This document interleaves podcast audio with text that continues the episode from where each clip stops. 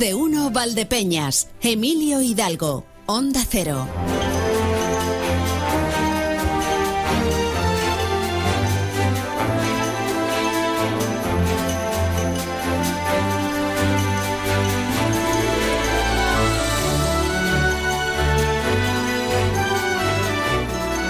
Las 12 y 20 minutos.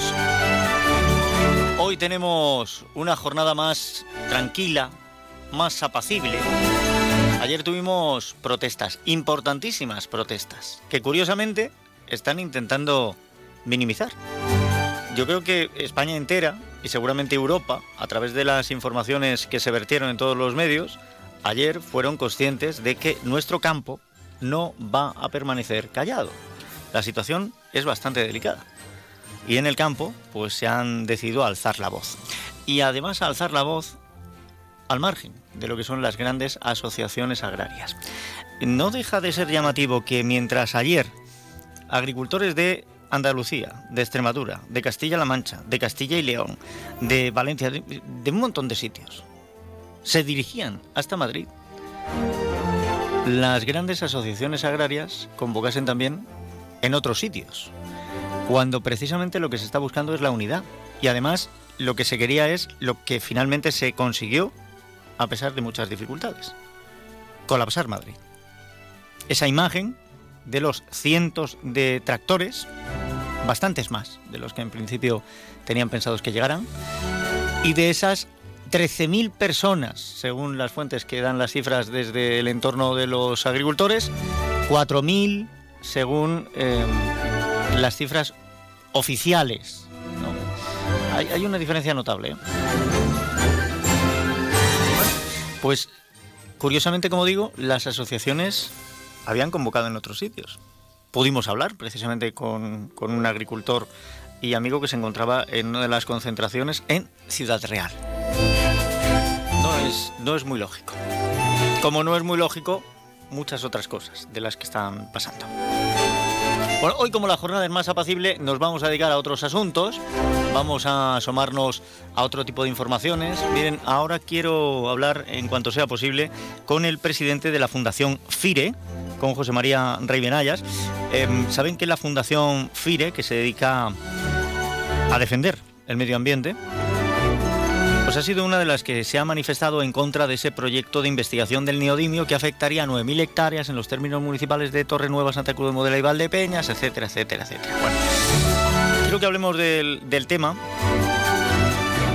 sin olvidarme que uno de los factores que, hacen a esta tierra no ser buena candidata para un proyecto de este tipo es la situación hídrica. Y estoy recordando ahora mismo los datos que hace pues un par de días. Ayer como estuvimos con las protestas no pasamos a analizarlos. Eh, los datos que nos facilitaban acerca de la situación del embalse de la Cabezuela son completamente engañosos. Sabemos que ha llovido, en las últimas semanas ha llovido algo y por eso el embalse de la Cabezuela había sumado 0,01 hectómetros. Embalse de la Cabezuela se encontraba, por tanto, al 2,3% de su capacidad. Si tiene una capacidad de unos 50 hectómetros cúbicos y teniendo un hectómetro cúbico está en ese entorno del 2, algo más, el 2,3, sumar una décima de hectómetro supondría dos décimas porcentuales. Esto es matemática pura y dura. Si 50 hectómetros cúbicos son el 100%, un hectómetro es el 2%, pues una décima de hectómetro son dos décimas porcentuales. Y sin embargo, el cálculo que han ofrecido es que se ha pasado de 2,3 a 2,4. Y todavía más valiente el cálculo. Dice que por lo tanto retrasan 10 días el poner en marcha el pozo Genaro. Bueno. Ya no serían no serían 10 días. Ya estaríamos hablando de, de 8, de 7. Bueno. Vamos a ir vamos a ir viendo qué es lo que pasa con la situación hídrica, pero como digo, eh, no tenemos un exceso de agua, con lo cual aquí poner en marcha un proyecto que tendría un consumo hídrico no es muy lógico. Vamos a hablar con el presidente de la Fundación FIRE acerca de, esto del neodimio. La situación hídrica está ahí, yo creo que es patente, es uno de los factores, pero hay que hablarlo también en otras dimensiones. Luego tenemos, es jueves, la farmacia en casa. Hoy creo que nos van a enseñar a diferenciar entre faringitis y laringitis, o en cualquier caso nos van a hablar de la inflamación de la faringe y de la laringe que son precisamente estas afecciones. Tendremos a Juan Manuel Palomino el historicón con uno de esos capítulos perdidos de la historia, a ver por dónde nos lleva hoy. La pasada semana estuvimos con un bombardeo, un bombardeo que terminó causando muchas muertes, pero evitó muchísimas más. Si no se acuerdan de la historia, pueden entrar en la página web de Onda Cero, buscan más de uno Valdepeñas, el historicón, y allí van a tener el capítulo. Y además de todo esto, quiero hoy también que podamos hablar con Blanca Sansegundo. Es la primera persona con síndrome de Down licenciada con un título superior en España. Teníamos previsto haber hablado antes con ella por esos cambios que ha habido también en la Constitución, ese avance que poco a poco vamos teniendo, un avance que, va lento y en ocasiones va décadas por detrás de lo que socialmente vemos avanzar, pero que es importante también. Y se borró de la Constitución española, pues términos como discapacitado o disminuido, para emplear otros términos como persona con discapacidad. Vamos a hablar con ella acerca de esto y de mucho más, porque además Blanca, eh, su formación precisamente está entroncado con esta parte social. Y luego tendremos la información a partir de las 2 menos 20. Sin más dilación, reciban el cordial saludo de quien les habla, Emilio Hidalgo. Les recuerdo que tenemos un número de WhatsApp 649 32 89 54 649 32 89 54 y antes de que me meta lleno los titulares quiero mandarle un mensaje a los amigos de Manzanares y concretamente a los aficionados del Queso Hidalgo Fútbol Sala Manzanares porque lo de ayer fue un partidazo, un partidazo, igualdad absoluta en todo el encuentro. Bien es cierto que en la primera parte fue todo mucho más caótico. En la segunda parte, el queso Hidalgo yo creo que estuvo un escalón por encima del Jimbe Cartagena. Lo que pasa es que el, portero que estuvo intratable y no dejó que entrase ningún balón. Y al final hubo que llegar hasta la prórroga de infarto. O sea que, quedando eh, algo más de un minuto, te metan un gol que parece que te aboca a salir de la Copa del Rey y que a 24 segundos del final, Cortés iguale la eliminatoria y luego la prórroga y al final los penaltis. En los penaltis, pues, ¿qué le vamos a hacer? Hubo esa mala suerte, pero de verdad, enhorabuena porque menudo partidazo, menuda temporada se están marcando. Dicho esto, ahora sí, vamos a los titulares que tenemos que hacerle un repaso a la información. Y aquí en la comarca de Valdepeñas, María Ángeles Díaz Madroñero nos trae ya los primeros datos. ¿Qué tal, compañera? ¿Cómo va la mañana? Buenos días, bien, gracias. ¿Sigue habiendo protestas en el campo? ¿Hay resaca de ellas? Hoy está la jornada tranquila. hay eh, otros muchos temas en, en la actualidad. Pues tírale. Tírale los temas, a ver qué tienes. Vamos a empezar en la crónica eh, de sucesos, eh, aunque finalmente eh, el aparatoso accidente que tuvo lugar ayer por la tarde pues, se ha saldado solo con heridos leves. Cuatro personas resultaban heridas, entre ellas había un bebé de cinco meses tras colisionar frontalmente un turismo y una furgoneta en el punto kilométrico 6 de la carretera CM3127 a su paso por el término municipal de La Solana. Estamos pendientes del eh, el parte médico. Eh, vamos, a saber eh, si, han sido dados de alta, si hay alguno que todavía permanezca en observación, pero en principio, como decimos, están heridos de, de carácter leve. afortunadamente quedó en un susto y sobre todo por eso, porque no queremos que nadie sufra daño, pero que entre los heridos además haya un niño pequeño, pues todavía hace la materia más sensible. Venga, más asuntos. Vamos a tener también las primeras valoraciones sobre esa noticia que eh, conocíamos a última hora eh, de la mañana de ayer, eh, la aprobación del reglamento por parte de la Unión Europea que aprueba la figura de la denominación de origen protegida mm, vinos en campo de Calatrava. Em, hemos hablado con el presidente de la asociación que impulsó este proyecto. Satisfacción es la que la palabra que define esta noticia. Hay que recordar que a día de hoy se pone en marcha con seis entidades, son dos cooperativas y cuatro bodegas, una de ellas en Moral de Calatrava. Bien, bueno, pues eh, esto nos sitúa muy bien en cuanto a denominaciones de origen en la provincia de Ciudad Real. He visto por ahí alguna información que dice que la que más tiene de España como provincia tal. No termino de estar de acuerdo. Me parece que solo la isla de Tenerife tiene algo así como Siete denominaciones de origen distintas, que tiene tela. Más asuntos, venga. Seguiremos en Moral de Calatrava eh, por aquello de la proximidad para contar eh, o para hablar de un nuevo proyecto que piensa eh, poner en valor el patrimonio natural del municipio. Van a invertirse más de 100.000 euros a una vía verde y a la restauración del molino de viento del Cerro de San Cristóbal. El objetivo es hacer esta zona pues, más visitable de una manera más cómoda, no solo para senderistas o deportistas habituales, sino para cualquier persona, incluidas familias con niños. Y no ha hablado nadie de que esto es Está muy de moda el poner ahora términos y pues, si te gusta ese término, podemos hablar de. Eh, en principio es que no se renaturaliza, la zona ya está, es, ya es una zona natural. Y lo que se hace un poco es adaptar el, camino, eh, pues convertirlo en una vía verde cómoda, en, eh, tendrá bancos, tendrá zonas de, merendero para que la gente pueda disfrutar del recorrido. O sea que el entorno ya de por sí es natural. Claro, sí, sí. Tú también te has dado cuenta que hay términos que no. Bien, bueno, ¿más? ¿más? Más cosas, sí. El Ministerio de Transportes y Movilidad Sostenible somete a información pública un proyecto de construcción para proteger el lince ibérico en la A4, a la altura del término municipal de Almuradiel. El presupuesto base de licitación de las obras supera los 876.000 euros. pues todo esto, todo esto, y me imagino que mucho más, ¿no? Sí, también hablaremos de la presentación de la Feria del Stock de Valdepeñas, por ejemplo. Estamos pendientes de algún otro tema que se pueda adelantar hasta ahora, esto es lo que podemos Poco a poco, bueno, que no, es, no está mal. ¿eh? A las 2 menos 20 ya recibimos todos los datos ampliados, no sé si corregidos, lo que se vaya sumando también. María Ángeles Díaz Madroñero, pues te dejamos que sigas trabajando en la información. Hasta luego. Gracias, compañera. Esto es lo que podemos adelantar desde Valdepeñas, pero ¿qué pueden adelantar otros y otras, compañeros y compañeras, desde otras emisoras?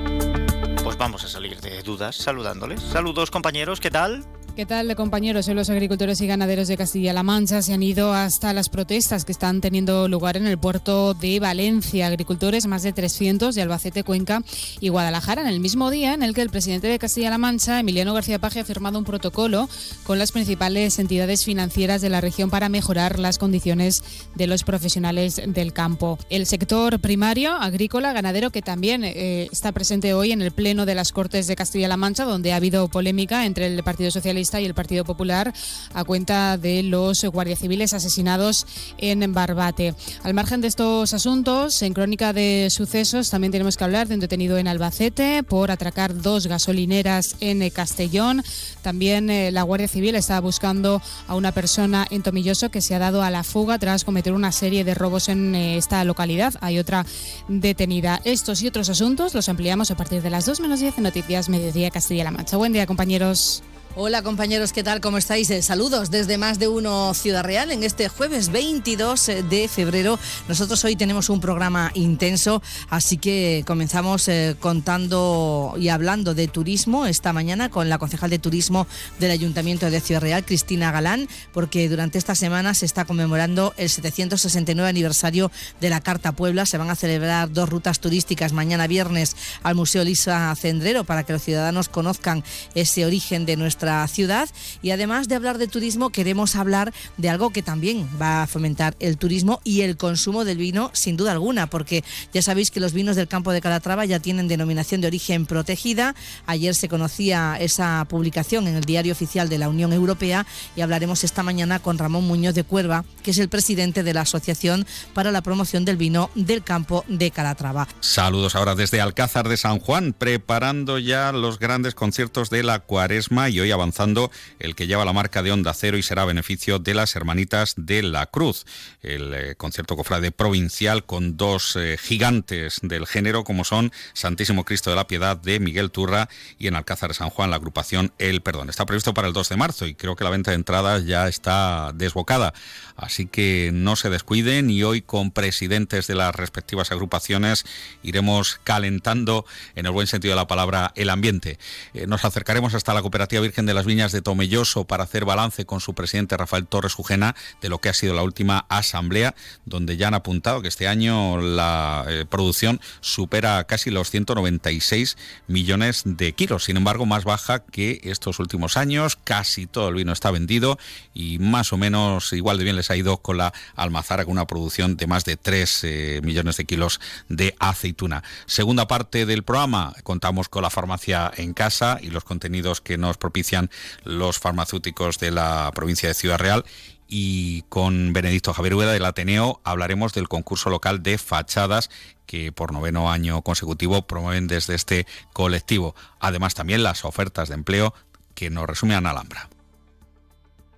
Pues gracias a los compañeros, gracias a Eva Albanud Martínez Abascal, a Consoli Romero y a Marcos Galván por ese anticipo de los contenidos que van a tener en sus emisoras y en sus programas. Pero ahora tenemos que dedicarnos a la información del tiempo. Abrimos el capítulo de servicio público con esa previsión que llega desde la Agencia Estatal de Meteorología. Luz Cepeda, buenas tardes.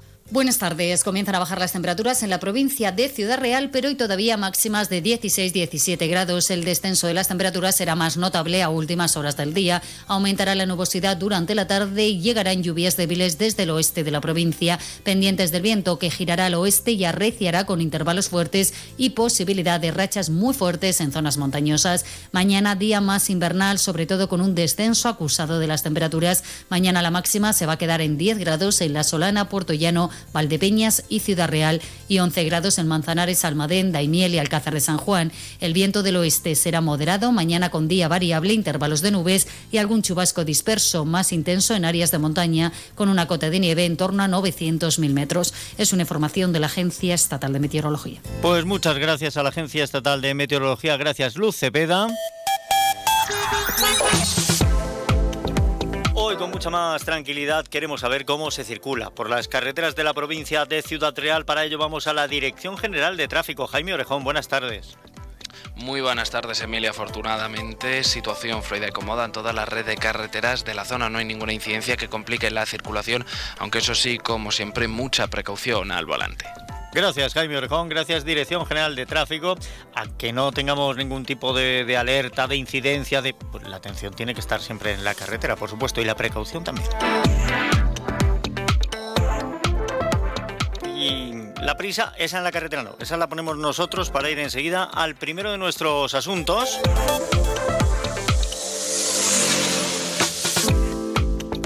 Últimamente, la verdad que los temas que tocan a nuestro medio ambiente están teniendo mucha presencia. Eh, primero por el sector primario, primero por, por, el campo, por la escasez de agua que tenemos, que es realmente preocupante, aunque, aunque bueno, el funcionamiento del Pozo Genaro para el campo de Montiel va a retrasarse todavía ocho días. Porque claro, como, como entró 0,01 hectómetro cúbico con las últimas lluvias, pues no lo podemos permitir.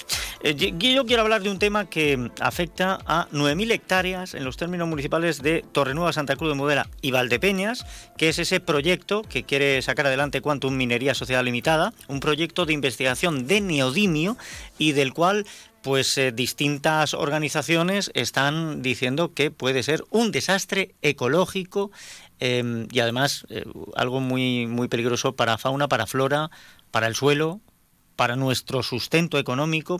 Déjeme porque quiero hablar con el presidente de la Fundación FIRE. Ellos se dedican precisamente a todos estos temas. Los hemos oído nombrar últimamente con la renaturalización de áreas, eh, el tema de las plazas duras y demás. Y quiero saber qué es lo que opinan ellos de esto del neodimio. Don José María Rey Benayas, bienvenido. ¿Qué tal? ¿Cómo está? Eh, buenas tardes. Muy bien, gracias. Mm, tenemos ahora mismo una papeleta bastante interesante, por decirlo de alguna manera. La verdad es que eh, preocupa un poquito todo esto de que Quantum Minería se haya obsesionado en la última década con estar en esta zona y hacer extracciones de distinto tipo. Y también algunas de las asociaciones que se han mostrado en contra de este proyecto han puesto también el acento en que ven cierta tibieza por parte de la Administración a la hora de hablar del proyecto de investigación de neodimio. No se desdefine cómo lo contemplan ustedes. Bueno, eh, la certeza hasta ahora es que eh, Quantum Minería la, ha presentado una solicitud de permiso de investigación minera eh, que consiste básicamente en realizar unas catas en, un perímetro eh, acordado para analizar la composición y evaluar eh, la riqueza de los minerales que persiguen. Si es eh, relevante interesante para ellos la, explotación. ahora estamos en un periodo en el que distintas organizaciones o incluso ciudadanos a, nivel particular pues hemos podido presentar nuestras observaciones y comentarios a esta solicitud de permiso. Eh, eh, es, decir, que eh, obviamente cuando el río suena agua lleva. una solicitud de permiso de investigación quiere, es la antesala para solicitar el, permiso de explotación minera y es esta explotación la que conllevaría un gran impacto ambiental de llevarse a cabo. El, el, plazo para presentar las alegaciones, si no recuerdo mal, me parece que finalizó el pasado 6 de febrero. Em, ah, son, varias las alegaciones en contra que se han presentado. Eh, ¿Cuánto tiempo suelen tardar en dar alguna respuesta em, para ver si esas alegaciones tienen fundamento o no y, que sepamos si este proyecto tiene visos de continuar? Bueno, mm, yo creo que hay una heterogeneidad de tiempos, depende mucho del número de alegaciones presentadas, de, su naturaleza y contenido, entiendo que, al menos tres meses sí serán necesarios para que la Administración revise las alegaciones presentadas. Bien, o sea que podríamos estar hablando de eh, mayo, quizá incluso nos metamos en junio, antes de tener un dictamen en cuanto a esas alegaciones. Sí, muy, muy probablemente. En, general, la, Administración funciona con, con plazos lentos y, y, sobre todo pues para temas controvertidos y, de impacto social y, que, impactan en, la opinión pública, pues tiene que ser también más cauta que quizás que de lo normal. No son lo mismo todos los proyectos. Los proyectos más controvertidos pues necesitan... hemos perdido la, la comunicación. Hemos tenido un, corte. Eh, José María, ¿está ahí? Sí, sí. Bien, se, nos había producido un corte en, la señal y habíamos dejado de escucharle. Nos decía que, bueno, que eh, se suele ser estricto y por eso los plazos pueden ser un poco más largos también en este tipo de, de cuestiones. Hay em, dos, dos, razones que entiendo que en la anterior ocasión, cuando se quería extraer monacita, supusieron una baza en contra del proyecto de Quantum Minería. Uno era la alarma social que generó y el otro el consumo de agua.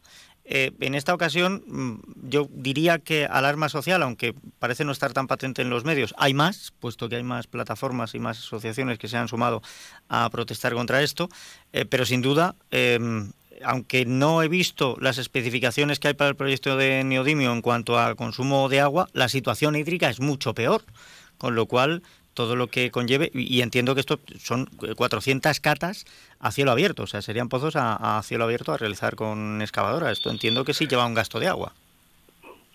Sí, bueno, en, el anterior pretendido proyecto minero de extracción de, de tierras raras, eh, matamulas y rematamulas, hubo realmente eh, tres hechos que resultaron al final en una declaración de impacto ambiental negativa y también en la pérdida ante el Tribunal Superior de Justicia de Castilla-La Mancha del recurso que puso la empresa minera. Eh, dos los has mencionado, la alarma social y el consumo de agua que, nunca se explicó y que, y que es muy abundante, pero también las amenazas para la biodiversidad y en particular para, especies como el águila ibérica y el águila imperial ibérica, perdón, y el, el lince ibérico y las aves esteparias.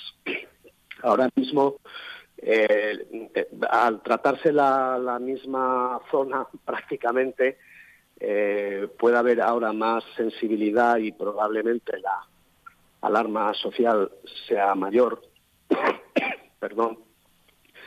El problema del agua es ahora peor que, hace unos pocos años, simplemente porque desde la, eh, la solicitud del permiso de explotación anterior hasta la fecha es que no ha llovido prácticamente nada. En el campo de Montiel, pues desafortunadamente no, no tenemos agua. y una explotación de estas, previsiblemente a cielo abierto, necesita una enorme cantidad de agua. Y finalmente, el impacto sobre la biodiversidad también se va a producir, porque estamos hablando de unas especies muy móviles, muy amenazadas, que están colonizando la nueva área afectada y que se están se está de hecho proponiendo como una nueva cepa por, por su valor de conservación de, aves esteparias. Entonces, eh, no, no, veo eh, ningún, ahora mismo ningún elemento eh, social o ecológico nuevo que pueda amortiguar el, impacto de un proyecto de esta naturaleza. Bueno, lógicamente todo esto que estamos hablando es desde, desde el sentido común, desde los antecedentes y de lo que esperamos que pueda llegar a, a suceder, pero tendremos que esperar a que se cumplan los plazos y a ver qué es lo que se dice desde, desde las instituciones competentes, que en este caso, pues en primer lugar tiene que ser el gobierno regional y luego llegado el momento, pues habría que recurrir a tribunales si la decisión fuera la de llevar a cabo el, proyecto. Pero vamos a ver, no sé. Es, todo, como digo, nada más que lucubrar, porque eh, nos podemos llevar, nos podemos llevar una sorpresa. Espero que no. Em, bueno, sí, si, si la respuesta de las instituciones fuera, bueno, pues que no vieran riesgo ni para la biodiversidad, ni para nuestro medio ambiente, ni para nuestro em, escaso em, o inexistente equilibrio hídrico, em, ¿qué, medidas tomarían desde FIRE? A ver, eso, eso solo lo puede resolver una evaluación de impacto ambiental, que como mm, ni siquiera ha habido un permiso de investigación, ni mucho menos la elaboración de un proyecto de explotación minera ejecutable, pues eh, no, ahora mismo es hablar de suposiciones. Pero si hay eh, organismos públicos que, están alegando en contra de incluso de los permisos de, investigación, por ejemplo el, el IRIAF, que es el organismo de la comunidad autónoma que investiga en temas de, de agricultura, eh, ganadería, e, etcétera.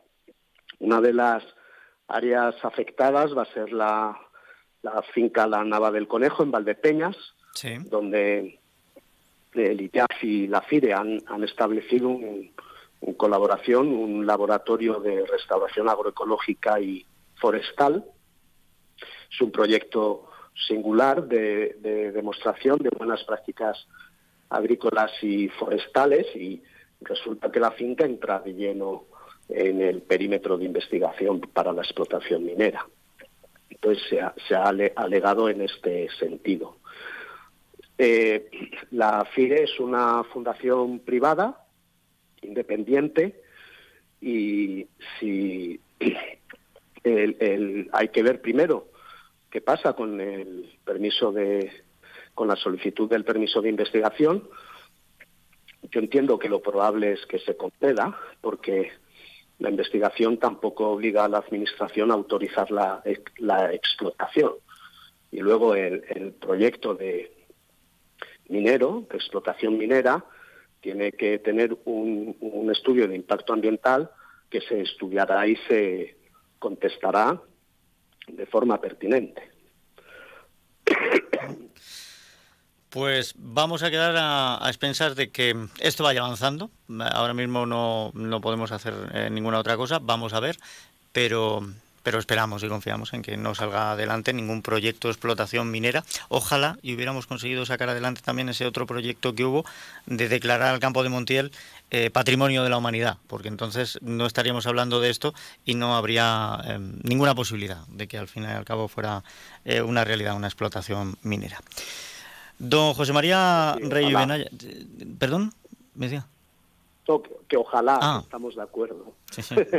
ojalá, ojalá, sí. Yo la verdad es que bastante delicada es la situación que tiene ya esta zona en despoblamiento, en la fragilidad económica, tal y como está el sector primario y demás.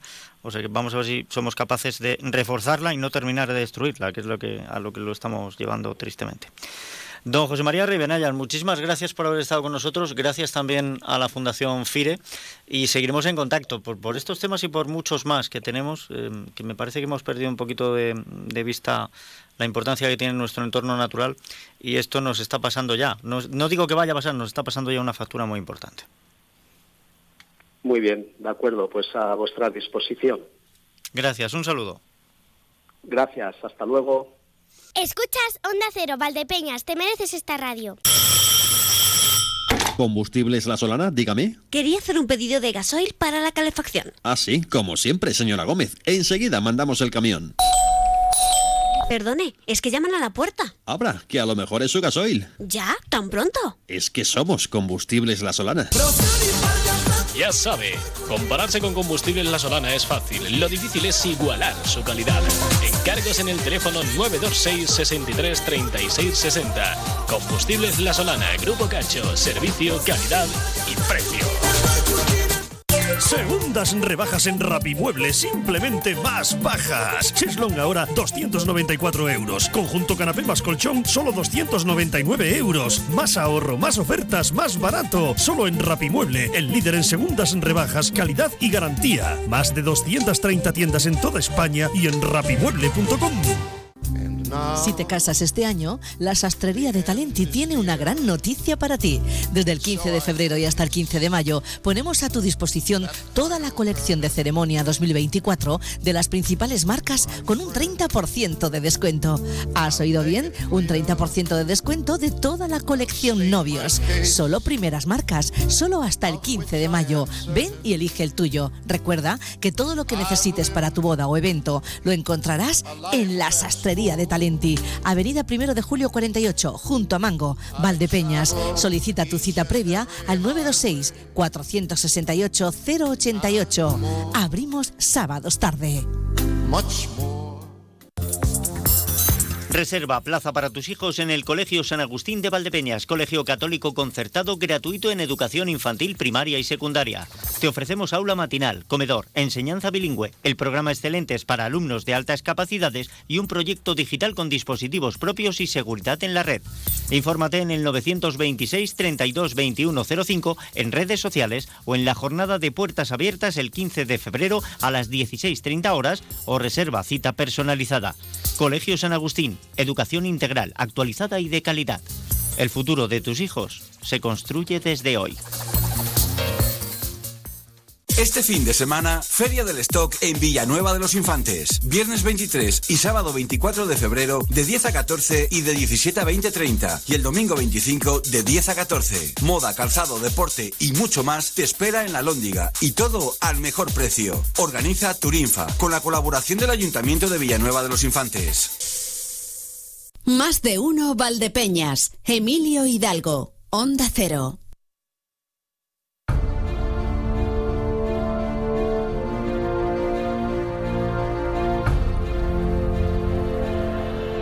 Recordarán ustedes que la pasada semana en el espacio del Historicón no lo pasamos bomba.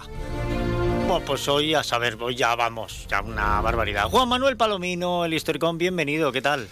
Buenos días, Emilio. Hoy va de timos. Va de timos, vale. Porque un timo es un timo. Es un timo. Y no suele sentar bien. Pero hay que reconocer que algunos tienen su gracia. Sobre todo si los engañados caen algo peor que los que engañan. Y algo así se produce en la historia que traemos hoy. Esta semana hablaremos de la princesa Carabú.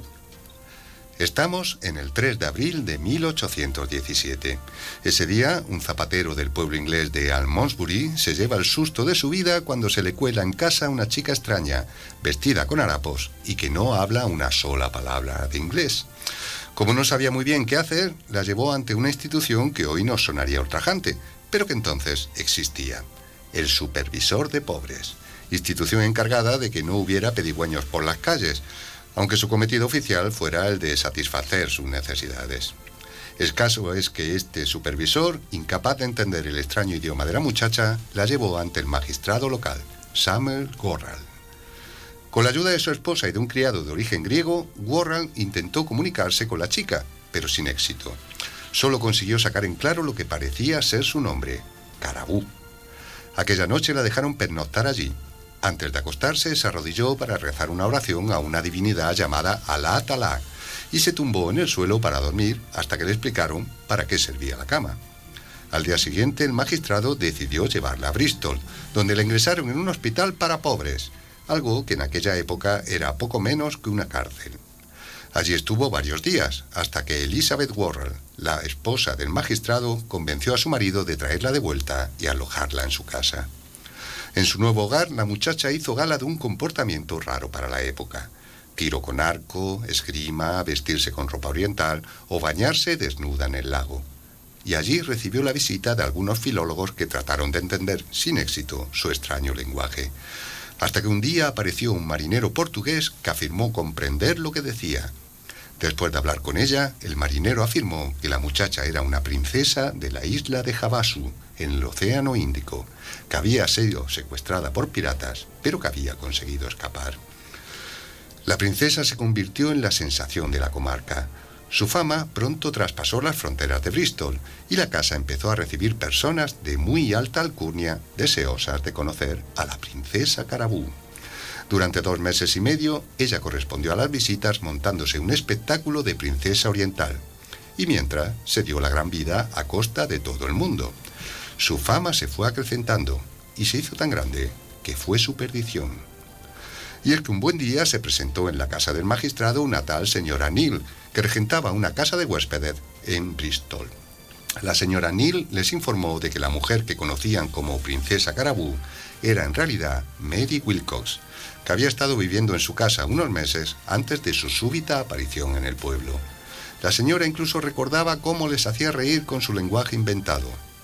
Los Worrell fueron a preguntarle a su huésped qué narices pasaba allí, y de golpe y porrazo la muchacha pasó a hablar un inglés perfecto, confirmándoles que la historia de la señora Neal era cierta y que ella era hija de un zapatero de Devon. Dijo también que todo era un engaño para vivir a costa de los demás y que el supuesto marinero portugués que decía entenderla, en realidad, era un cómplice suyo.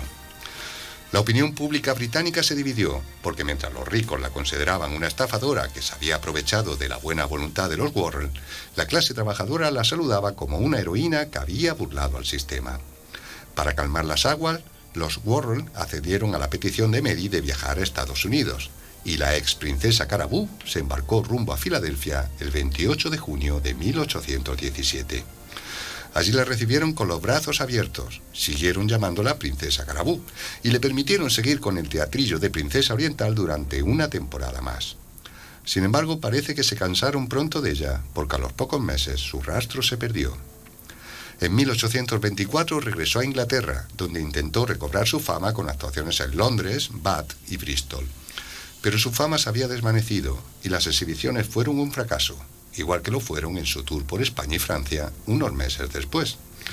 A su regreso se instaló definitivamente en Bristol bajo la identidad de Mary Burgess, viuda. Allí conoció a un tal Richard Baker, con el que se casó y tuvo una hija en 1829.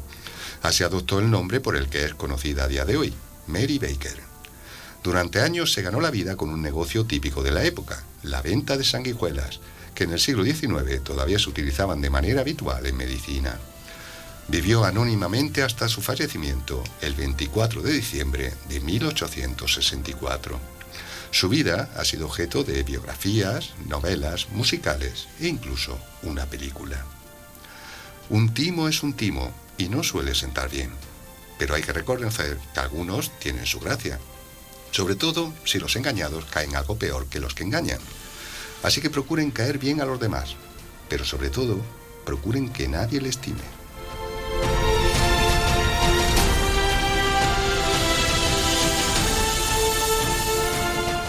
Que no era, no era princesa.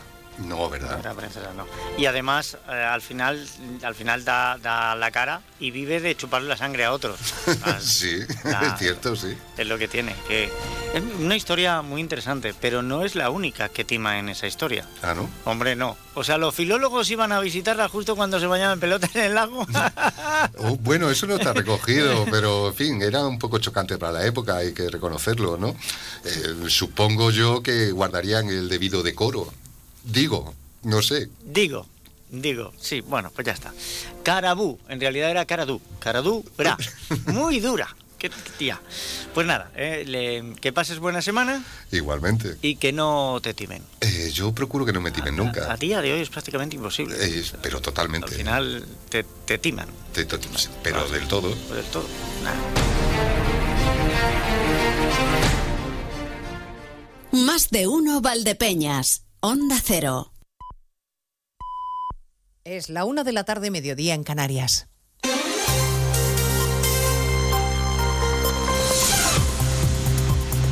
Noticias en Onda Cero. Buenas tardes, avanzamos a esta hora algunos de los asuntos de los que hablaremos con detalle a partir de las 12 en Noticias Mediodía, empezando con el caso de corrupción que ha estallado en Ferraz cuando el Partido Socialista aún se está reponiendo del golpe en las urnas en Galicia.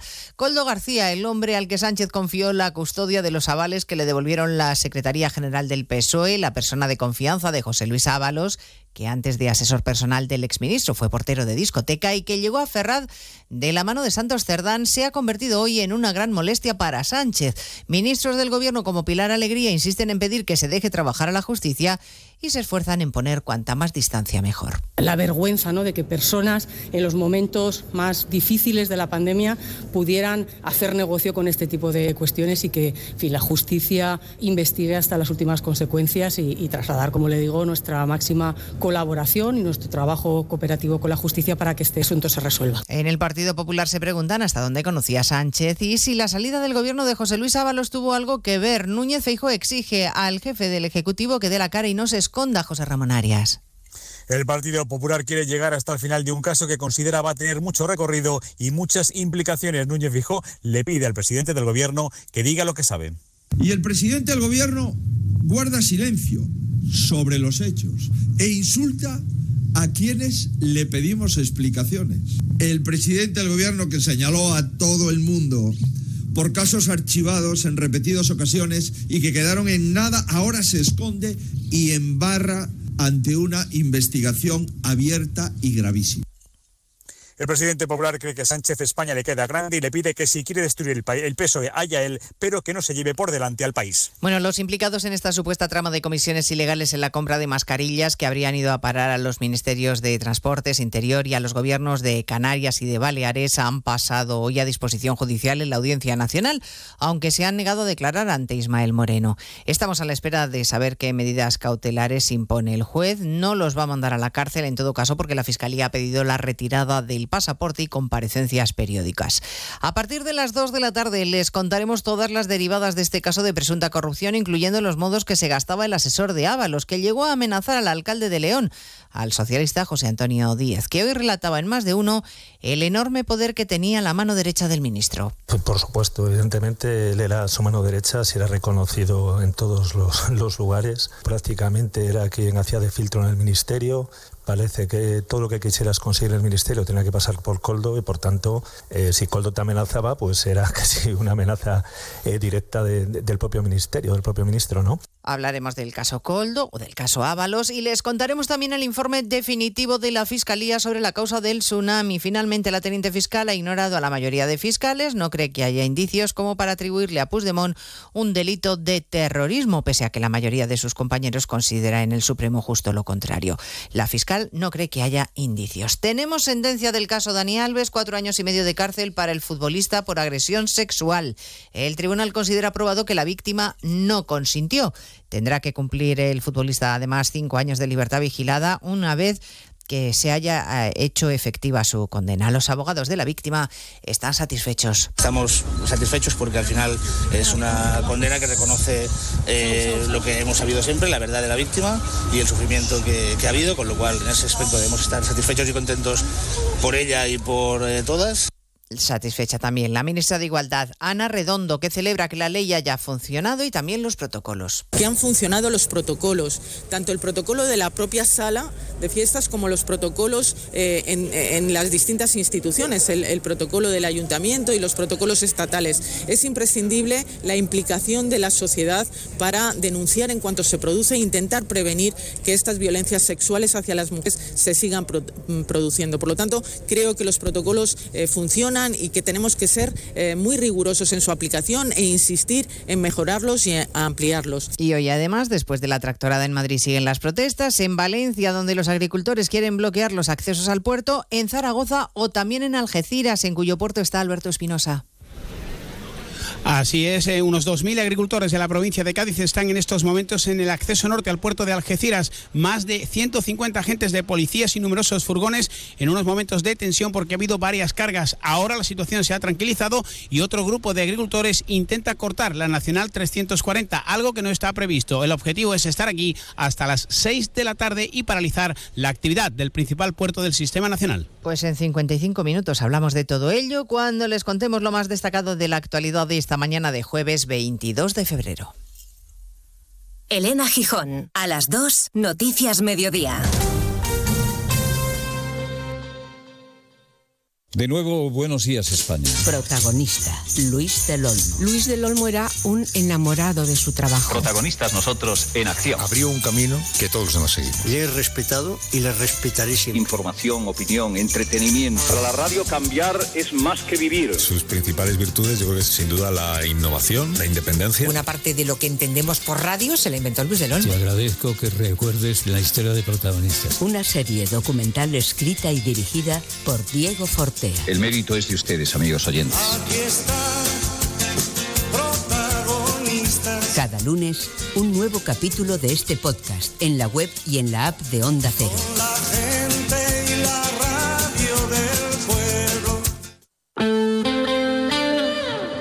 Valdepeñas, 99.8. Vuelve la Feria del Stock de Manzanares. Los días 23, 24 y 25 de febrero, el comercio más cercano te espera en el pabellón de Cercán con una gran liquidación de artículos. Tres días con descuentos únicos en menaje, calzado, moda, decoración, deportes, muebles y mucho más. Con zona de ocio para peques mientras haces tus compras. Decimosexta Feria del Stock, de 11 a 14 y de 17 a 21 horas. Manzanares.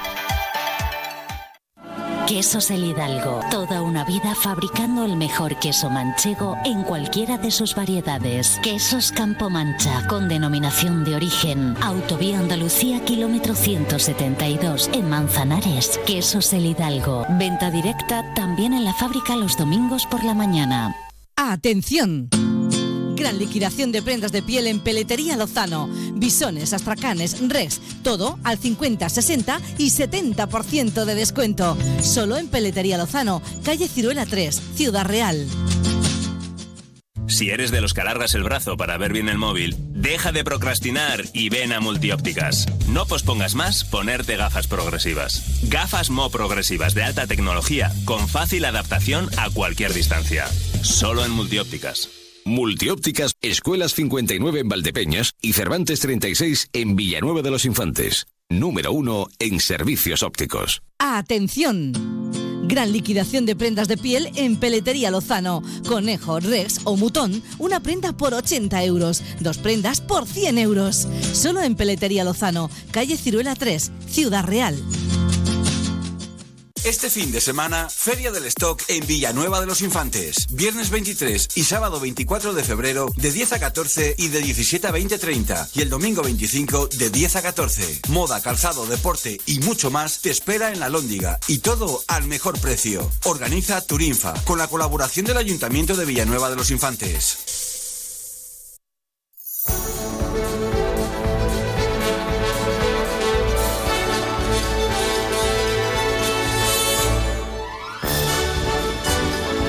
Más de uno Valdepeñas. Emilio Hidalgo. Onda Cero. La una y ocho minutos. Tenemos mucho movimiento en nuestro WhatsApp, pero quiero empezar por esto, por esto, por esto.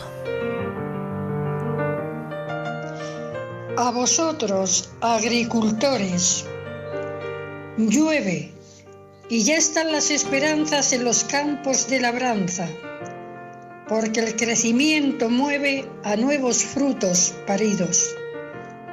Que no se queden perdidos, porque en ellos se contiene de vivir la realidad.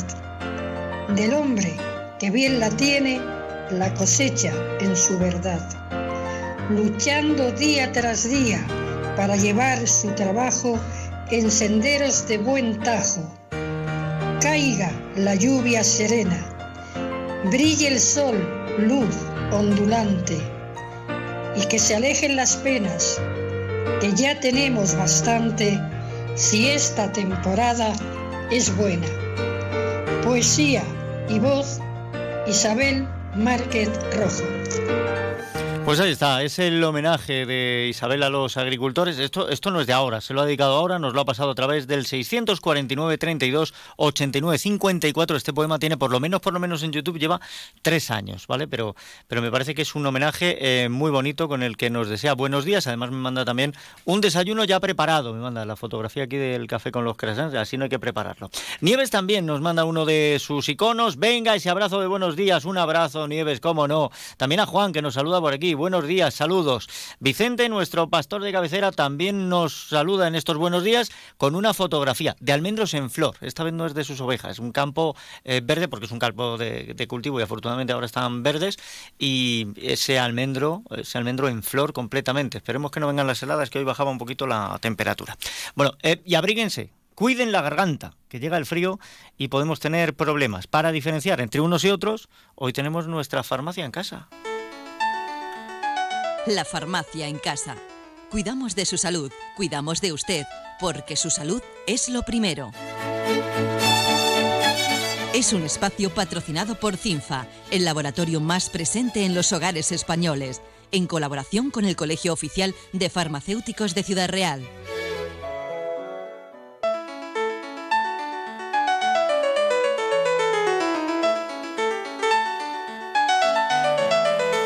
Pues sí, es el tiempo de la farmacia en casa, en la sintonía de Onda Cero. Llega el momento de la semana de hablar de salud. Hoy vamos a hablar de faringitis, laringitis y afonía, muy típico en esta época del año. Y vamos a saludar en los micrófonos de Onda Cero a Natalia Olmo, farmacéutica comunitaria en Puerto Llano. ¿Qué tal? Buenos días. Hola, muy buenos días. Bueno, parece que estamos hablando de lo mismo cuando decimos faringitis, laringitis y afonía, pero Natalia, ¿cuáles son las principales diferencias que hay entre estas tres patologías tan frecuentes, como decía, en esta época? Bueno, pues la faringitis eh, la laringitis y afonía eh, pues son afecciones que se, que se dan en el tracto respiratorio superior. ¿no? Entonces, dependiendo de en qué zona o en qué punto del tracto respiratorio, así tendremos unas otras. En el caso de la faringitis, lo que se produce es inflamación de la mucosa de la faringe.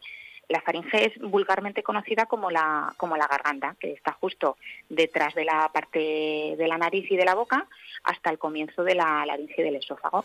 Esta faringe, pues la principal función es conducir el aire hacia las vías respiratorias bajas, aparte de, de trasladar los alimentos hacia el esófago. En el caso de la laringitis, afecta principalmente a la inflamación de la laringe, que es justo la parte superior eh, de las vías aéreas donde se encuentran las cuerdas vocales. Pues esa inflamación produce una obstrucción que puede ser de intensidad variable. Y en el caso de la afonía, no solamente es por inflamación de la laringe, que es lo que corresponde a las cuerdas vocales, pero esta inflamación puede ser causada a nivel infeccioso, o sea, por infección o por malos hábitos y otras causas que comentaremos. Bueno, ¿y cuáles son las causas que pueden producir estas patologías y, y también los factores que afectan a la afonía? En la faringitis y la laringitis, la principal causa en, del 70 y el 80% de los casos viene causada por virus.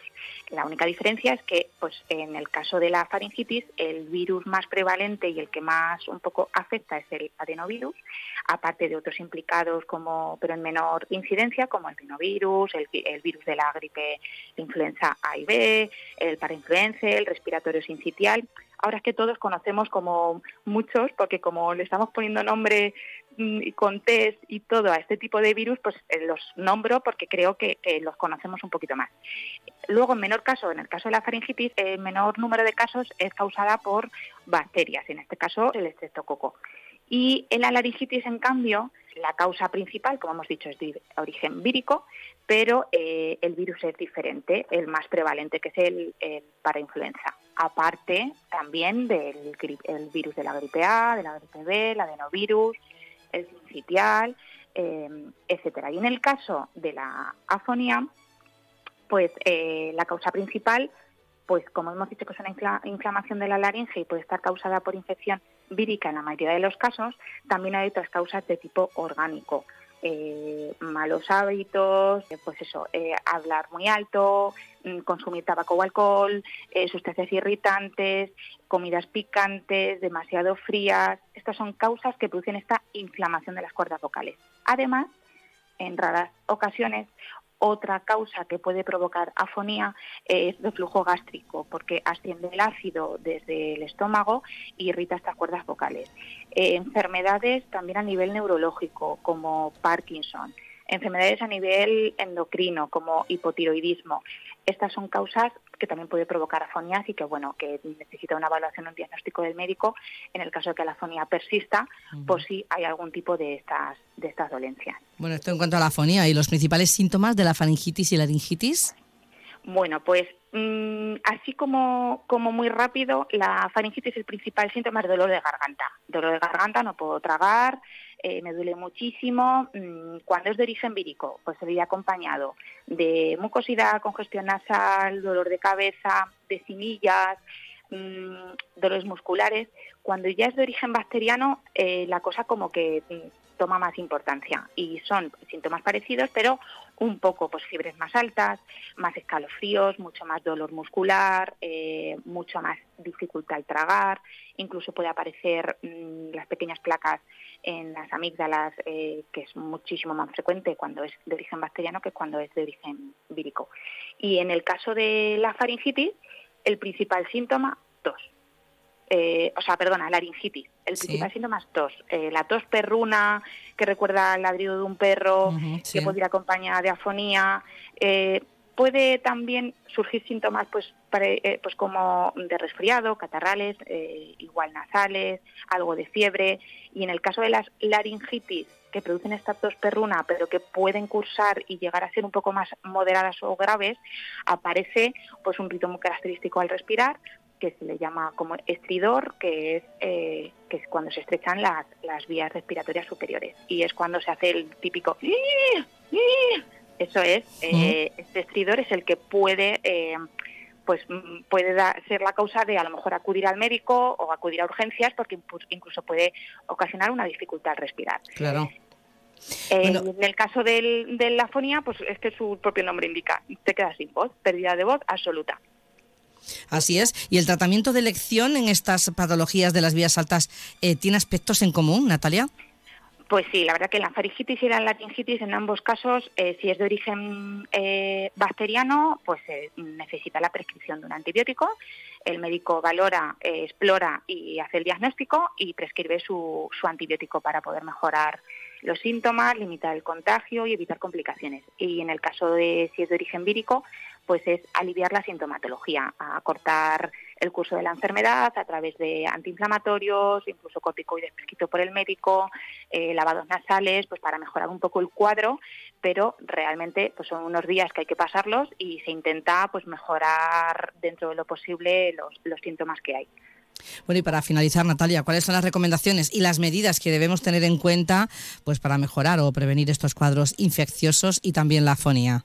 Eh, pues bueno, eh, también son un poco comunes. Todo lo que se refiere al tracto superior respiratorio, pues se debe de evitar un ambiente seco en casa. Hay que, mm, pues intentar no respirar el aire frío de la calle, porque también puede producir inflamación y, mm, afecciones en estas vías. Eh, mantener el ambiente húmedo en casa, no forzar al comer, al toser el carraspear, intentar no forzar porque todo esto implica inflamación, eh, controlar la temperatura, vigilar la respiración, eh, para poder sobre todo evitar eh, los problemas de la fonía, que solamente se pueden resolver cuando hay malos hábitos de gritar, de hablar durante muchísimo tiempo en el caso de los docentes, de poder consumir o inhalar sustancias irritantes.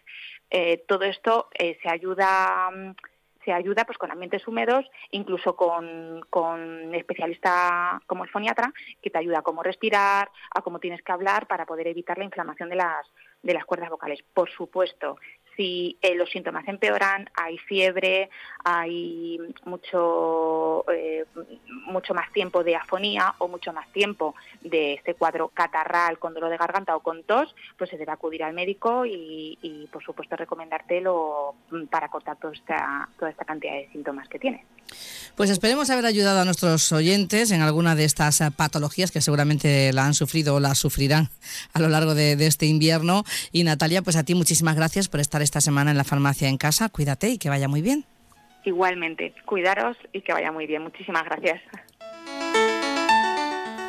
Hasta aquí la farmacia en casa, un espacio patrocinado por CINFA en colaboración con el Colegio Farmacéutico de Ciudad Real.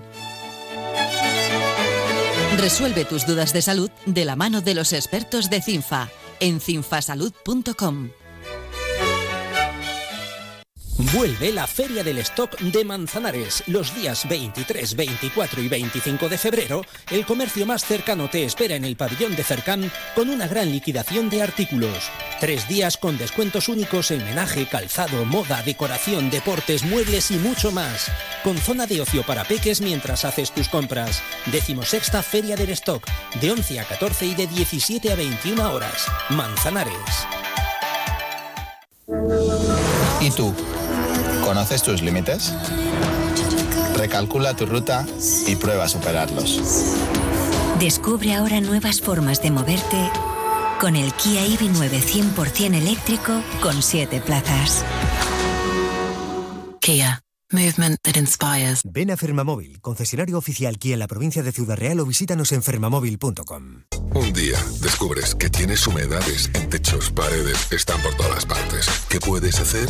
Llama a Murprotec. Llama al 930 1130 o entra en murprotec.es. Si con las humedades te las tienes que ver, ¿qué puedes hacer? Llama a Murprotec. 930 1130. Murprotec. Cuidando tu hogar, cuidamos de ti. Novios, padrinos, el día más importante de vuestras vidas, poneros en manos de Verdú Ceremonia. Ya está aquí la nueva colección 2024 de novios, padrinos, acompañantes.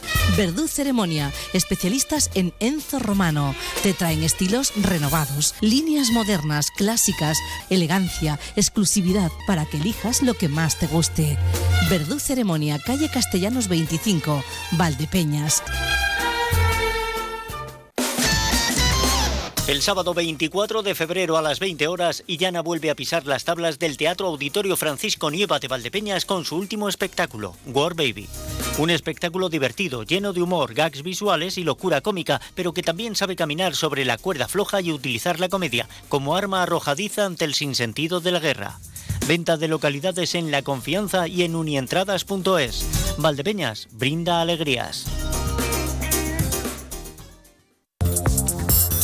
Reserva plaza para tus hijos en el Colegio San Agustín de Valdepeñas, colegio católico concertado gratuito en educación infantil, primaria y secundaria. Te ofrecemos aula matinal, comedor, enseñanza bilingüe, el programa Excelentes para alumnos de altas capacidades y un proyecto digital con dispositivos propios y seguridad en la red. Infórmate en el 926 32 21 05 en redes sociales o en la jornada de puertas abiertas el 15 de febrero a las 16.30 horas o reserva cita personalizada. Colegio San Agustín, educación integral, actualizada y de calidad. El futuro de tus hijos se construye desde hoy. Colival es significado de compromiso, respeto y pasión que nos lleva a ser más que una cooperativa que solo produce unos excelentes aceites. El trabajo diario, la apuesta por la diferenciación, por la economía circular, la búsqueda constante de la calidad, el cariño que le ponemos desde el campo a la cocina, nos hace ser un modelo cooperativo diferente. Colival, hemos estado ahí, estamos y seguiremos estando. Más de uno Valdepeñas, Onda Cero. Estamos en pleno siglo XXI y vamos avanzando, vamos avanzando, poco a poco. Lo cierto es que en algunas cosas me gustaría que avanzásemos más rápido, pero a veces porque no encontramos la manera de hacerlo, otras veces porque los intereses y los discursos políticos van encaminados a conseguir un resultado electoral más que algo positivo, pues hay pasitos que se dan muy lentamente. Y aún así, como les digo, seguimos avanzando. Hace poco hemos conseguido cambiar una cosa de nuestra Constitución que, que ya sonaba antiguo, porque en realidad em, a nivel social, a nivel de medios y sobre todo a nivel de asociaciones, esto se había cambiado ya no tenemos y ya no, em, no hay eh, ni siquiera en textos legales que referirse a una persona que tenga una discapacidad como minusválido o disminuido o este tipo de términos. Son personas, lo primero personas, con una discapacidad. Y, y de esto hay muchas personas, o habemos muchas personas. Pero quiero hablar con una que se ha convertido en un referente, porque decidió levantar la voz y decir, yo soy apta para muchísimas cosas. Mm, tener una discapacidad no me descarta para prácticamente nada y lo está demostrando. La primera persona licenciada, concretamente, ha terminado el grado en terapia ocupacional en nuestro país y me parece que también tiene eh, formación en otros ámbitos relacionados también con el bienestar y la salud. Voy a saludar a Blanca San Segundo. Blanca, bienvenida, ¿qué tal? ¿Cómo estás? Hola, buenos días. Hola, buenas tardes, ¿qué tal? Admito cualquier fórmula. Lo mismo me da buenos días que buenas tardes, porque como no hemos comido, yo, hasta que no coma yo no soy persona, o sea que lo, admito absolutamente todo. Em, tenía muchas ganas de hablar contigo precisamente por, por esto, por el cambio que ha habido en la Constitución en cuanto a terminología. Em, es cierto que mover un texto legal como el de una Constitución es muy difícil, pero ya se echaba en falta, porque de verdad que hace mucho tiempo que em, estamos utilizando términos como persona con discapacidad. Y aunque pueda parecer que la terminología no es importante, eh, a la hora de, de, lo que manifiesta, lo que decimos, y sobre todo de cómo hace sentir a las personas que tienen alguna discapacidad, me imagino que sí tiene muchísima importancia. Eh, sí, a ver, eh, a, mí, a mí también me parece muy bien que se haya cambiado el término de minusvalidad por persona con discapacidad. Porque yo creo que la palabra disminuido es un poco fea y yo no me considero una persona disminuida. Me considero una persona con discapacidad y con muchas cualidades y porque soy, muy, soy, muy, soy muy capaz de hacer muchas cosas y eso hay que demostrarlo siempre a la, a la gente, a la sociedad, a todos. Bueno, es triste que haya que demostrarlo. Eh, yo creo que de verdad em, la auténtica integración, eh, la auténtica igualdad se consigue cuando no necesitas pedirle a nadie que te demuestre nada. Simplemente aceptas a cada persona como es, ¿no? Lo, terrible es esto, que vivimos con, con etiquetas. Pero como digo, tú eres un, ejemplo, eres un gran ejemplo, porque em, la primera persona en conseguir un grado y además en terapia ocupacional. O sea, ¿qué es lo que te empujó a, a, decir, bueno, pues yo de entre el, abanico de posibilidades que tengo para estudiar, quiero estudiar terapia ocupacional? Sí. ¿Qué fue? ¿Qué fue lo que te animó a ello? Me animó porque yo antes de hacer terapia ocupacional, yo hice un ciclo de superior de integración social, que, es, eh, que es más, bueno, que la terapia ocupacional es, es un poco más, ¿no? Porque la integración es de integrar a las personas con discapacidad y la terapia, digamos, es ya incluirlos, ¿no? Que estén dentro de la sociedad, que aporten sus ideas, que que tengamos derecho, ¿no? Eh, por ejemplo, a, los derechos de la Convención de la ONU, que es lo que yo defiendo siempre. Soy una gran defensora y creo que hay que seguir por ese camino. Hay que seguir, hay que seguir luchando para que para que se reconozcan nuestros derechos. Está costando, ¿eh? Blanca, está costando mucho. es que yo recuerdo que no hace tanto tiempo em, que, estábamos hablando de que eh, las personas con discapacidad intelectual no podían votar. Se las consideraban no aptas para, para decidir por sí mismos a quién querían votar. Y, yo quiero que la gente sepa que, que, no solo hay personas con discapacidad intelectual que son capaces de elegir el sentido de su voto, sino que participan en política. Tú has ido en listas también, en listas en candidaturas para elecciones. Sí, a ver, eh, yo estoy en política y yo sigo defendiendo que todos debemos estar en política, porque en verdad donde se cambian todo, eh, todos estos derechos que tenemos eh, se cambian dentro de la política. Dentro de los partidos políticos es donde se intentan cambiar y tenemos que intentar dar visibilidad eh, a todos los partidos, ¿no? Que somos personas muy valiosas, que podemos defender nuestros derechos, que tenemos derechos a una educación inclusiva, a un empleo, a un ocio, que es la Convención de la ONU, y que se tiene que respetar esa convención, al igual que nosotros también respetamos. Entonces yo creo que hay que seguir reivindicando y luchando por estar dentro de la política y, y el poder decir que, que somos personas, personas, personas con, con muchas cualidades, con, con, con voz y voto, para poder cambiar a toda la sociedad de, de lo que somos. Que no somos, como lo digo otra vez, disminuidos, sino personas con discapacidad.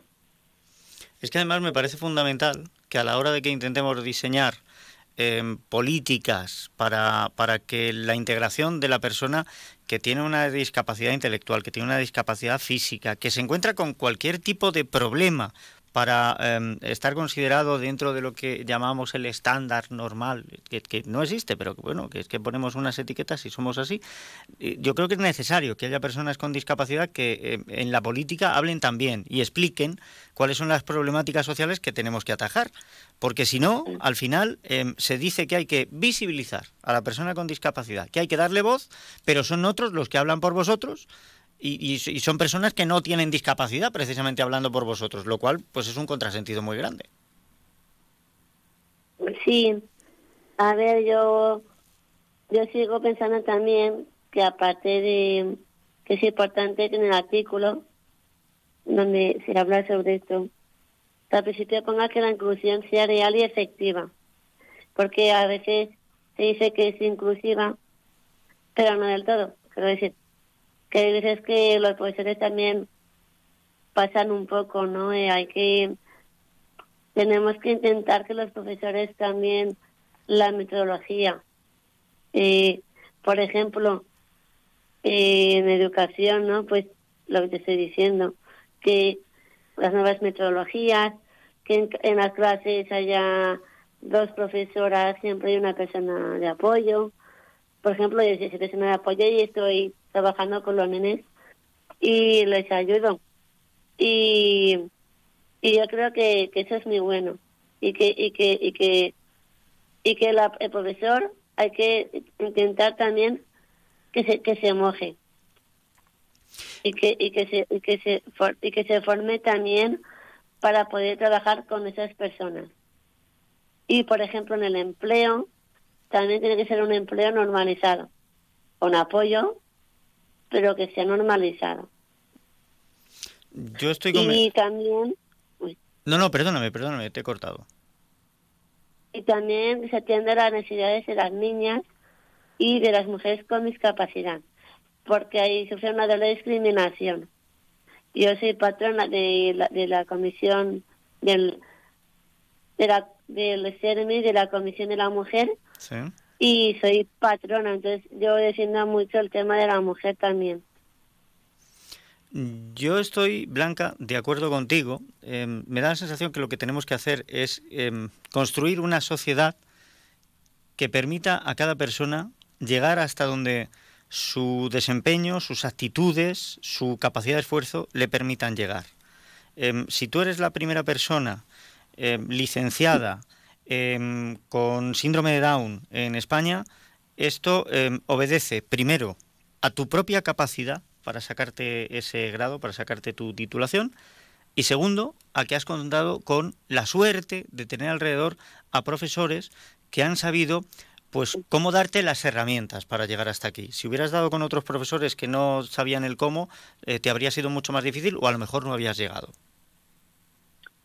Exacto. Bueno, a ver, yo he tenido de todo.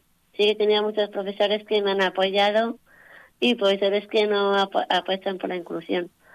Pero bueno, yo siempre me quedo con lo bueno y la gente que me ha apoyado, tanto profesores como mi familia, eh, para mí es lo más importante eh, y eso me hace seguir adelante.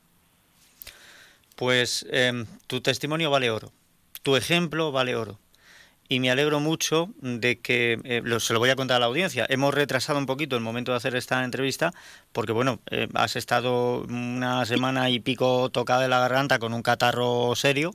Eh, me alegro de que, bueno, pues al final hayamos podido hablar y hayas podido dar también, pues eso, tu punto de vista, tu, tu, tu voz y tu padecer sobre esto, porque creo que es la mejor manera de que las personas con discapacidad os hagáis oír.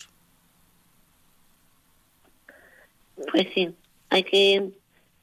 Sí, yo... Para mí, yo como, como última frase diría, hay que remar todos juntos, ¿no? Y hay que remar todos juntos y juntos pues, llegaremos a la meta y eso es lo más importante. Creo que todos, con la ayuda de todos, con la ayuda de la sociedad, la ayuda de la familia, la ayuda de los amigos, todo eso hace que, que mejore nuestras vidas. Pues sí. Y cuantos más seamos remando en el mismo sentido, pues mejor. El que no quiera remar, que se baje de la barca, pero que no reme al contrario. Que lo que hace falta es que avancemos y no que tengamos más dificultades, que ya bastante, vida, bastante dura es la vida. Blanca San Segundo, oye, un auténtico placer haber charlado contigo. Vale, muchas gracias. Muchas gracias, un abrazo. Vale. La 1 y 35 minutos y todavía nos quedaría tiempo de algo más, pero antes de que vayamos a unos consejos y abramos la puerta de la información, quiero que escuchen esto, porque eh, lo deseable es que fuéramos iguales, fuéramos de la mano, pero no es tan sencillo. Esto es lo que ocurría eh, ayer, antes de ayer, en el Congreso. Eh, vamos a escuchar a- al que fuera portero del Sevilla, a Unzube, a Juan Carlos Unzube, que padece esclerosis lateral amiotrófica. Lo que, quisiera saber, María José, es cuántos diputados o diputadas hay en la sala. ¿Podéis levantar las manos?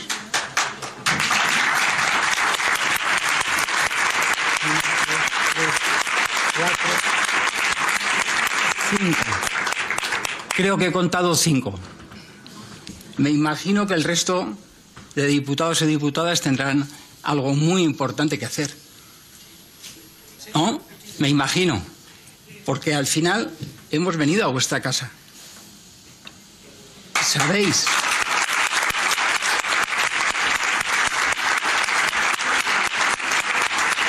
¿Sabéis lo que ha costado a muchos de mis compañeros y compañeras estar aquí? Ya no solamente económicamente, sino de esfuerzo físico. Entonces, yo espero que como mínimo nos estén viendo por esas cámaras y si no nos están viendo, espero que esto quede grabado y nos escuchen. Y les voy a decir, ¿qué les pediría a ustedes? Pues les pediría voluntad y un poco de empatía. El deseo es ir todos juntos. El deseo es tener solidaridad, empatía, respeto. Respeto. Que tenemos un montón de, de diputados y había cinco nada más. Esto salpica a todos los partidos políticos y a toda la clase política. Enseguida la información. No somos distintos cuando amanecemos, el sol aparece. Por donde pisamos se hacen caminos, la hierba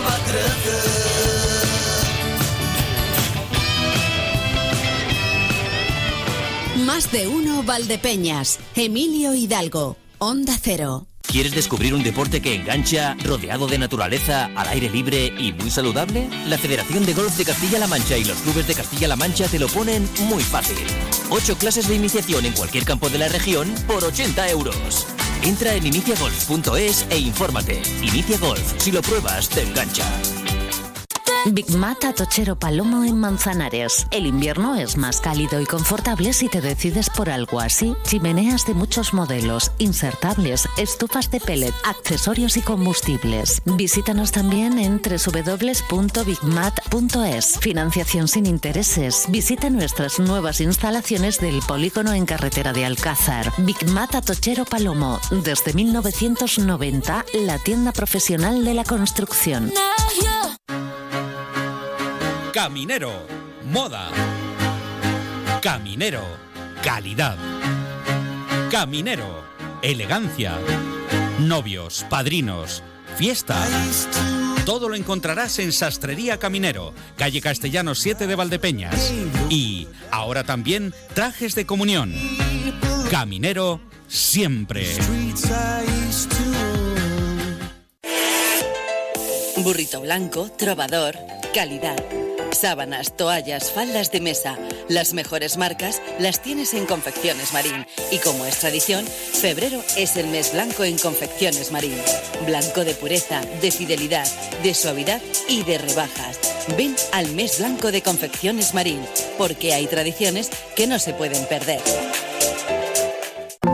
CS Asesores, profesionalidad y conocimiento. Confíe en nuestro asesoramiento integral particular y empresarial. Elija una buena asesoría que le lleve todo. Pase por Avenida 1 de Julio 93 de Valdepeñas. Cándido Simar, garantía de calidad.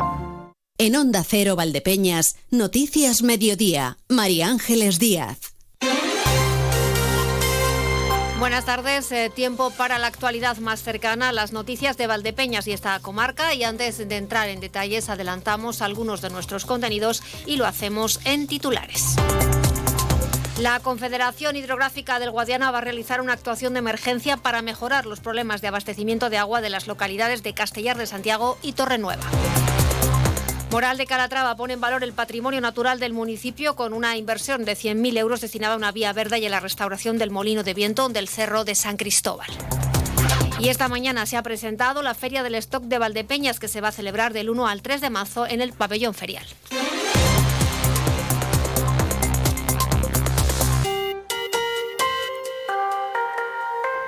Una vez más, comenzamos hablando del campo porque la Confederación Hidrográfica del Guadiana va a realizar una actuación de emergencia para mejorar los problemas de abastecimiento de agua de Castellar de Santiago y de Torrenueva.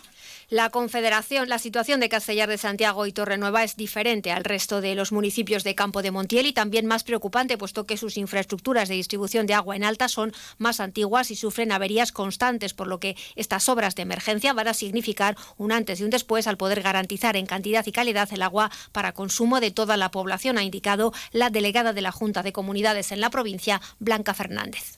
Hoy eh, tienen más tranquilidad los alcaldes y los pueblos de Torrenueva y de Castellar, precisamente porque la Confederación Hidrográfica del Guadiana y su presidente en primera persona se han comprometido a acometer una actuación de urgencia precisamente en la conducción común de estos dos municipios, conducción de agua que se encuentra en muy mal estado y que necesita de una reparación inmediata para que los municipios no se vean con esos cortes de agua que de manera recurrente ocurren. Hay que indicar que esta actuación tiene lugar en el marco de las previstas en el Real Decreto Ley 8-2023 de medidas de urgencia para paliar la sequía en los municipios dependientes de la presa de la Cabezuela. Se trata de una inversión de 3 millones de euros de gran importancia debido a la situación de estrés hídrico en la que se encuentra este embalse. En este sentido, el presidente de la Confederación Hidrográfica del Guadiana, Samuel Moraleda, ha manifestado que este es uno de los objetivos fundamentales de la obra de emergencia. El organismo de Cuenca ha declarado la emergencia para eh, facilitar recursos a los municipios dependientes de la, de la presa de la Cabezuela. Y dentro de estas medidas, una de ellas, hay varias medidas, una de ellas es la mejora, la renovación de alguna manera de algún tramo de, la conducción que va a los municipios de Castellar y Torrenueva, que consiste fundamentalmente, como digo, en la renovación de unos 7 kilómetros de tubería que son los que se encuentran en peor estado y por los que se producen pérdidas notables de recurso hídrico. Esta noticia se ha trasladado de forma directa hoy en una reunión mantenida entre la delegada de la Junta en la provincia, el presidente de la Confederación y los alcaldes de ambos municipios. No dejamos los elementos líquidos porque hay satisfacción en la Asociación para la Promoción del Vino de Campo de Calatrava después de que la Unión Europea haya publicado el reglamento por el que se aprueba la figura de denominación de origen protegida de vinos de esta comarca de la provincia de Ciudad Real. El presidente de esta asociación, Ramón Muñoz de Cuerva, reconoce en Onda Cero que están muy contentos. Subraya que desde que comenzaron a trabajar en este proyecto tenían la ilusión de poner en valor el territorio del campo de Calatrava y los vinos que se elaboran en esta zona con características que les diferencian de los demás al ser viñedos que se encuentran en un terreno volcánico. Que tenemos un territorio peculiar, que tenemos unos suelos eh, diferentes a los demás y que producen unos vinos que tienen matices diferentes a todos los demás. Estamos dentro de una zona volcánica, en la zona volcánica mayor de la península ibérica, y eso se nota en nuestros vinos y pienso que en todos los productos, pero en este caso los vinos ya, ya tienen esa diferencia por esos suelos volcánicos. Muñoz de Cuerva confía que con este marchamo de calidad se consiga aumentar las ventas del vino que se produce en el campo de Calatrava. Actualmente están amparados bajo la figura de la IGP, Indicación Geográfica Protegida, y esperan que las etiquetas recojan ya la nueva de otras la próxima campaña de vendimia. De todas formas, no descarta que sea de manera inminente si se produce algún nuevo embotellado de vino. Claro, claro, nosotros ya este año tenemos los vinos embotellados dentro de la IGP que tenemos del vino. Eh, lógicamente tenemos que esperar la próxima añada para pasar a ser denominación de origen. No obstante, eh, me parece que existe la posibilidad de si hay un nuevo embotellado, poder pasar vinos de la IGP a denominación de origen siendo del mismo territorio y estando certificados.